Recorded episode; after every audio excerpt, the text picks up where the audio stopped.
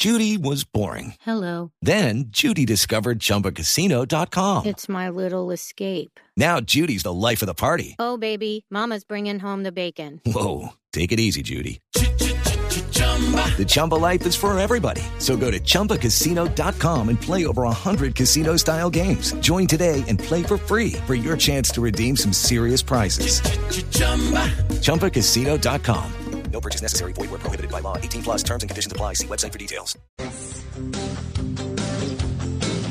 Bueno, y nos vamos con el tema central que les hemos eh, estado anunciando desde el comienzo del programa. No se vuelva adicto a las emociones. Y cuando uno habla de las emociones, pues bueno, fundamentalmente tristeza, rabia y felicidad. Pero ustedes, ustedes dirán, bueno, ¿cómo así que felicidad? No, es que uno no tiene que ser adicto a nada. Y hay gente que vive en constante tristeza o que vive en constante rabia, que eso sí que lo rodea a uno. Y eh, otros que quieren ser felices, pero a como de lugar y, y, la felicidad también lleva tristeza, como lo hemos estado diciendo. Eso es parte de la vida, todo tiene su medida. Entonces, pues bueno, vamos a hablar justamente de ese tema y hemos invitado a, al doctor Alejandro Cifuentes, psicólogo, especialista en trastornos emocionales y afectivos. Doctor Cifuentes, muy buenos días. Hola, muy buenos días a todos. Espero se encuentren Bu muy bien. Bueno, claro que sí. Bueno, muy pendientes de esto. ¿Qué es una emoción? Eh, o digamos, ¿cuál es la diferencia entre emoción y sentimiento? Porque uno diría, bueno, me siento feliz, me siento triste, me siento con rabia, pero ¿es una emoción o son distintas cosas la emoción y el sentimiento? De hecho, mira, tocas un tema súper importante y es que cuando hablamos de sentimiento y de emoción, por lo general en nuestra cotidianidad tendemos a, a confundirlos, pero realmente esa interpretación puede ser muy diferente. Entonces vamos con precisión. Una emoción es una reacción que nosotros tenemos ante un estímulo externo. Eso es automático, nosotros no lo controlamos. Nosotros no le decimos a nuestro cuerpo, hey, siente miedo. No, eso es automático. Claro. Yo creo que a todos nos ha pasado, ¿no? O cuando sí, el chiste. Sí y nos da mucha risa. Mm. No, nosotros no controlamos eso. ¿Qué es el sentimiento? Claro. El sentimiento es la interpretación que nosotros hacemos de esa emoción que estamos experimentando. Esa es la diferencia Mm-hmm. mm -hmm. significativa en cuanto a esto. También hay algo muy importante y es que las emociones por lo general tienden a ser mucho más rápidas, suben y bajan.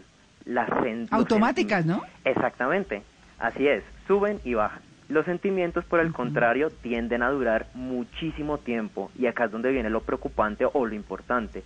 Pueden durar hasta uh -huh. años. Sí, sí. Eso sí, una tusa, por ejemplo. Exactamente. Eso dura un montón. Bueno, dura hablando. un montón o, o, puede durar poquito. Depende también un poco del carácter de la persona o de la personalidad, tal vez. Sí, depende muchísimo de, de, digamos, de cómo esa situación me afecta a mí. Porque rupturas tenemos durante toda nuestra vida pero si estamos hablando de una persona, por ejemplo, no es lo mismo terminar con tu pareja de un año a con la que llevas 15 años y tienes una familia. Entonces todo depende de esa interpretación. Hay factores que aparecen allí que también hace que dependa que yo esté mucho más propenso a estar triste o no, o que me dure más en el tiempo. Claro, es que, bueno, el tema de las emociones va con la vida y es un... Eh trasegar por distintas cosas, pero digamos que también el entorno y lo que uno aprende, pues eso le ayuda, digamos, o le ayuda o le forma también esa personalidad alrededor de sus sentimientos. Hablemos de lo harto, de esas personas que se viven quejando, que todo es terrible, que todo es contra ellas, que uno sale corriendo cada que las ve, porque es una cosa horrible. O sea, no, es, es pura quejadera, ¿eso es aprendido? Muchas veces tiende a ser aprendido, claro, y de hecho nuestras pautas de crianza o cómo nuestros padres nos criaron o nuestro contexto, el colegio, influye muchísimo en cómo nosotros vamos a actuar en el futuro. Por ejemplo, pasa algo muy particular y esta es una frase que yo creo que en algún momento se nos habrá dicho a todos y es, nosotros venimos a este mundo a ser felices. Uf, qué mm. cosa con más presión nos están colocando desde el inicio. Sí.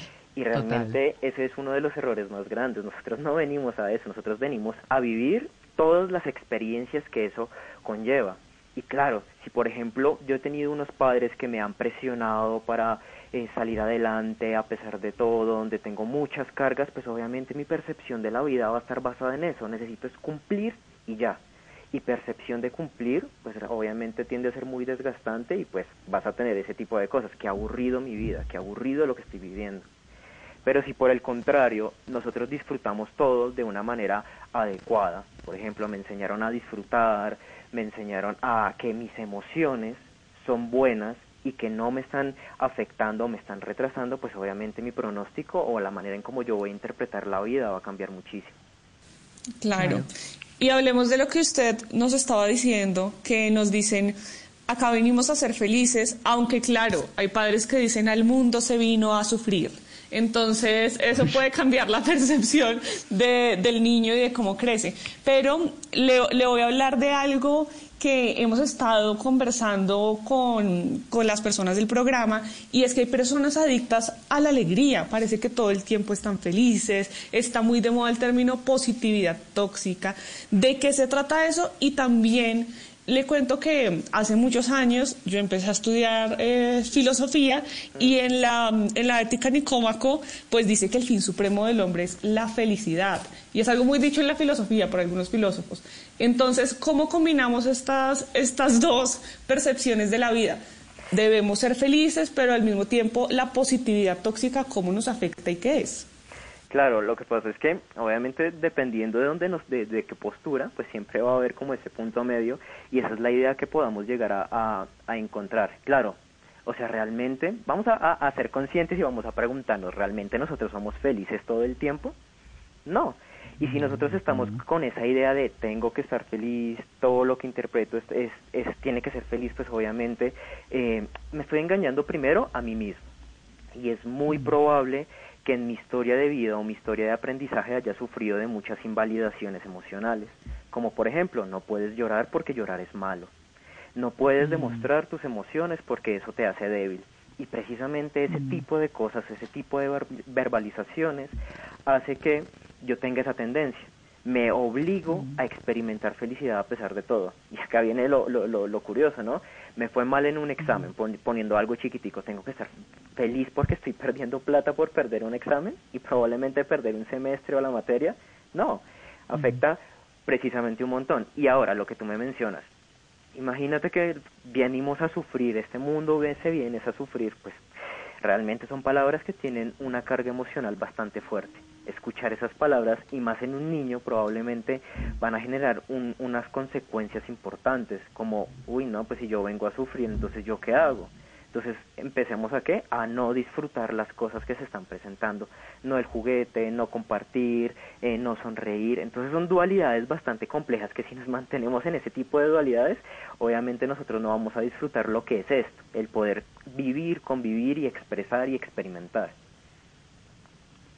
a uno le dicen los hombres no lloran.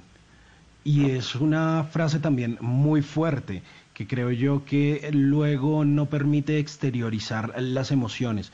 ¿Qué tanto daño nos puede hacer eso? Porque creo que a veces el tragarse las lágrimas, el no poder llorar, que a veces se hace tan complicado, termina por, por ser agobiante y porque de, alguna forma creo yo que las emociones tienen que salir, ¿no? Entonces eso puede desembocar en gritos, en violencia, en cosas no tan chéveres.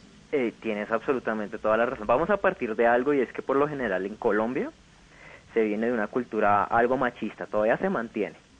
Y aparte de eso, ese tipo de cosas que tú acabaste de mencionar se mantienen. Obviamente esto afecta de manera directa en nuestra relación con las emociones. Mm. Entonces llorar para mí es malo porque em, me, van, me la van a montar por esto o porque me voy a ver débil. Entonces, ¿qué pasa? Nosotros después tenemos que buscar otras herramientas para poder expresar esa emoción. ¿Y cuál es? Pues precisamente esa. En una de esas ocasiones puede ser la agresividad. Estoy tan frustrado, tan cargado de tantas cosas porque no se me permite llorar que entonces resulta siendo otro tipo de acciones que precisamente compensan el hecho de no poder expresar mis emociones.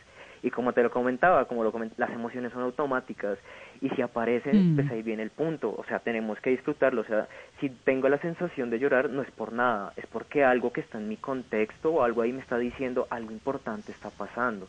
Prestemos la atención, si me siento triste es por algo, no tengo que precisamente comérmelo, sino expresarlo. Y a partir de experimentarlo y expresarlo es que podemos encontrar esa solución frente a lo que se está presentando y no nos agobiamos. Eso nos pasa tanto a hombres como a mujeres. No, por supuesto. La relevancia de esas emociones en nuestro comportamiento y voy un poco más allá, como, como, ¿cómo interfiere eso en mi interacción social, el laboral, en todo, en todo, en todos los campos donde yo me desempeño. Claro, mira, de hecho, influye, de hecho, mira que de las emociones influyen en absolutamente todo lo que yo voy a hacer. Pero aquí juega un papel importante también es esa interacción entre la emoción y ese sentimiento. Porque realmente eh, aparecen bastantes situaciones. Si por ejemplo yo me mantengo con un sentimiento de tristeza a lo largo del tiempo, pues obviamente mi desempeño en el ámbito laboral va a disminuir. No voy a querer salir de mi casa, por ejemplo, no voy a querer salir con mis amigos, eh, no, ni siquiera voy a tener ganas ni de comer ni de dormir, que son cosas que necesitamos sí o sí. Entonces influyen muchísimo en la manera en cómo yo percibo el mundo y si influyen en la manera de cómo percibe el mundo y mi interpretación es negativa, pues acá podemos tener muchas tendencias pues bastante peligrosas, ¿no? Aumento de sustancias psicoactivas, de alcohol, de eh, hacerse daño a uno mismo, entre muchas otras. Malena. Sí, y hablamos de la adicción a las emociones, creo que pisé a Simón, que iba a hablar, perdóneme, eh, de la adicción a las emociones y entonces es posible volverse adicto, por ejemplo, hablábamos a la tristeza, a la alegría. ¿Y qué tan grave puede ser esto? ¿Esto puede desencadenar, por ejemplo, una adicción a la tristeza, una depresión? Claro que sí. De hecho, dependiendo de nuestras experiencias, porque esto, esto no aparece de la nada, esto siempre tiene un contexto. Y lo importante aquí es poder evaluar el contexto. Vamos a poner, por ejemplo, ejemplos. Mm, eh, no tengo trabajo. Aparte, pues estamos en un proceso de pandemia bastante complejo eh, vivo solo. Entonces, pues este tipo de factores aumentan que hacen que mi sensación y esa emoción que pueda llegar a experimentar, pues precisamente se exacerbe y aumente mucho más.